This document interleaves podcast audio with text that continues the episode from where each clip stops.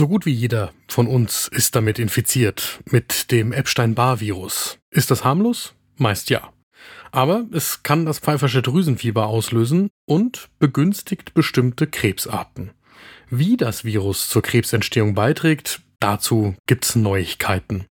Und wir klären, was ein potenzieller Impfstoff bringen könnte. Ne Dosis Wissen, der Podcast für Health Professionals. Und damit guten Morgen und willkommen zu Ne Dosis Wissen, dem täglichen Podcast für das Gesundheitswesen. Werktags ab 6 Uhr früh geht's hier um Themen, die für euch wirklich interessant sind.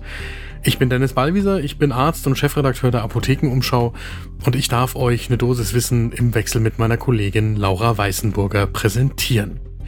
Heute ist Donnerstag, der 15. Juni 2023. Ein Podcast von gesundheithören.de und Apothekenumschau Pro. Es geht also darum, dass das Epstein-Barr-Virus bestimmte Krebsarten begünstigen kann und dass die Ursachenforschung welche Risiken bestehen und wie das funktioniert und was eine Impfung möglicherweise bringen könnte, schrittweise voranschreitet. Aktuell gibt's eine im April erschienene neue Studie in Nature und über die haben wir mit Henri-Jacques Delecluse gesprochen. Der ist Virologe am Deutschen Krebsforschungszentrum in Heidelberg. Das Ganze lohnt in jedem Fall einen genauen Blick zum ersten Kaffee des Tages. Holt euch euren, meiner steht vor mir und dann geht's los.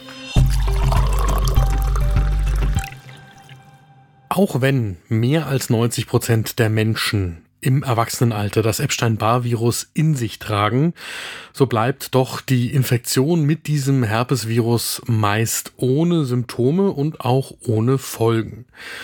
Wenn, dann gerade bei Jugendlichen und jungen Erwachsenen gibt es sowohl die Symptome als auch die möglichen Folgen.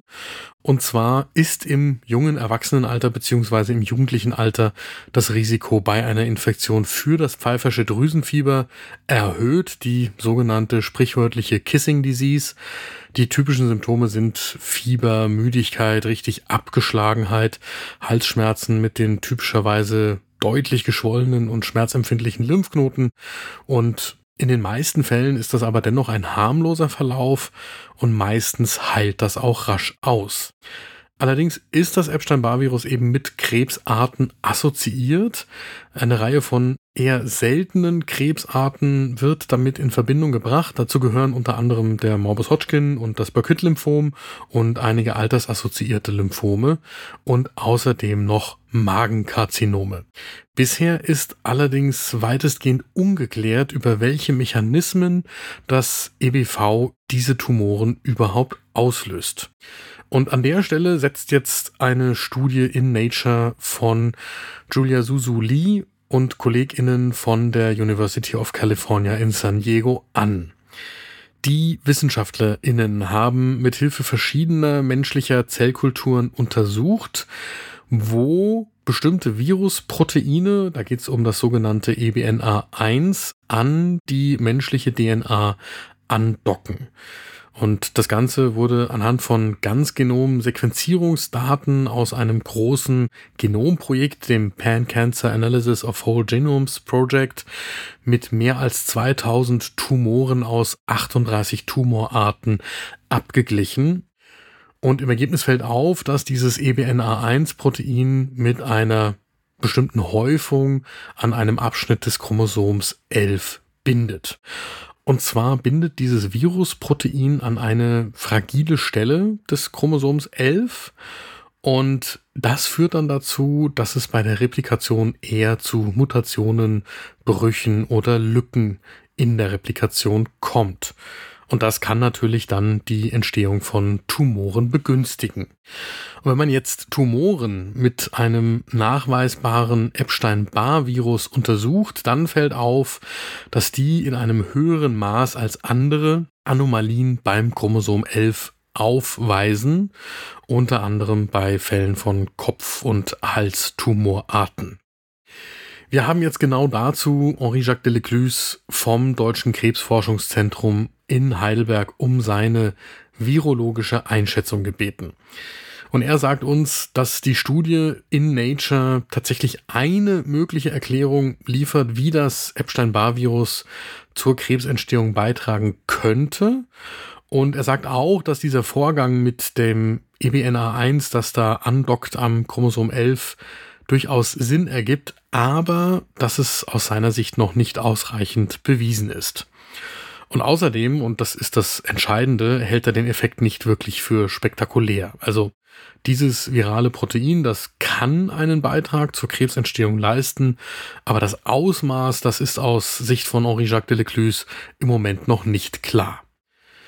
Er legt auch Wert darauf, dass Studien zu diesem erhöhten Krebsrisiko bei einer Infektion mit EBV die Menschen nicht alarmieren sollten, weil das Virus gerade einmal zwischen eineinhalb und zwei Prozent der entsprechenden Krebserkrankungen mit verursacht.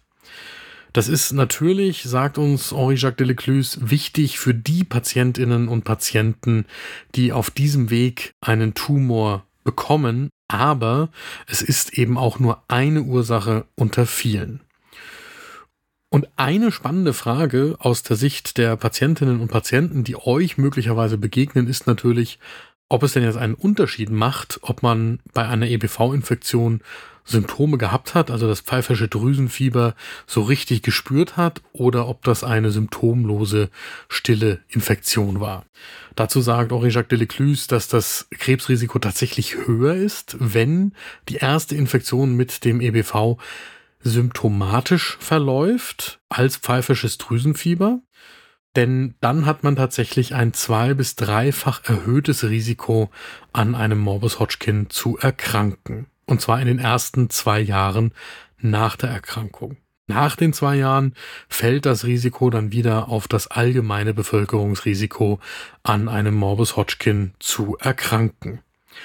Das Wichtige finde ich jetzt nochmal deutlich zu machen, das ist eine relative Risikoerhöhung bei einem seltenen Tumor. Und das muss man immer im Hinterkopf behalten, wenn man zu dem Thema mit Patientinnen und Patienten spricht. Viel diskutiert ist die Möglichkeit eines Impfstoffes gegen die EBV-Infektion. Da gibt es bisher noch keinen. Es gibt verschiedene Impfstoffkandidaten, die in der Entwicklung sind. Unter anderem arbeitet da eine Ausgründung des Helmholtz-Zentrums in München dran, wo es bereits positive präklinische Daten zu diesem Impfstoffkandidaten gibt.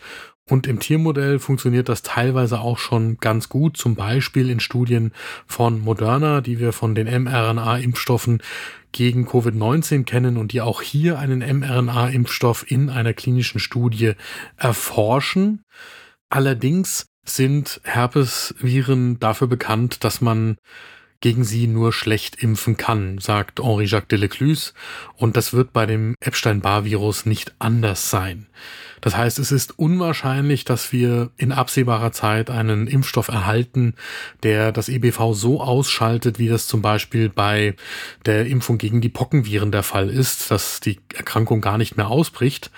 Aber die Hoffnung der Virologinnen und Virologen ruht darauf, dass man zumindest die Interaktion zwischen Wirt und Virus so stabilisieren kann, dass es nicht mehr zum Ausbruch des pfeiferschen Drüsenfiebers kommen muss.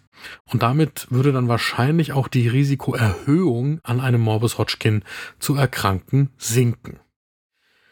Mein Fazit aus der heutigen Folge ist vor allem, dass man Patientinnen und Patienten, die sich mit dem EBV angesteckt haben und gerade ein pfeifersches Drüsenfieber durchmachen, beruhigen sollte, wenn die zum Beispiel nach der Recherche im Internet davon gelesen haben, dass das das Krebsrisiko erhöht Natürlich ist das richtig und dann muss man auch darüber sprechen, aber man muss es entsprechend einordnen. Und das heißt eben hier darauf hinzuweisen, dass es eine relative Risikoerhöhung gibt, an einem verhältnismäßig seltenen Tumor zu erkranken und dass dieses Risiko nach einer verhältnismäßig kurzen Zeit, nämlich zwei Jahren, auch wieder auf das Basisrisiko zurückfällt.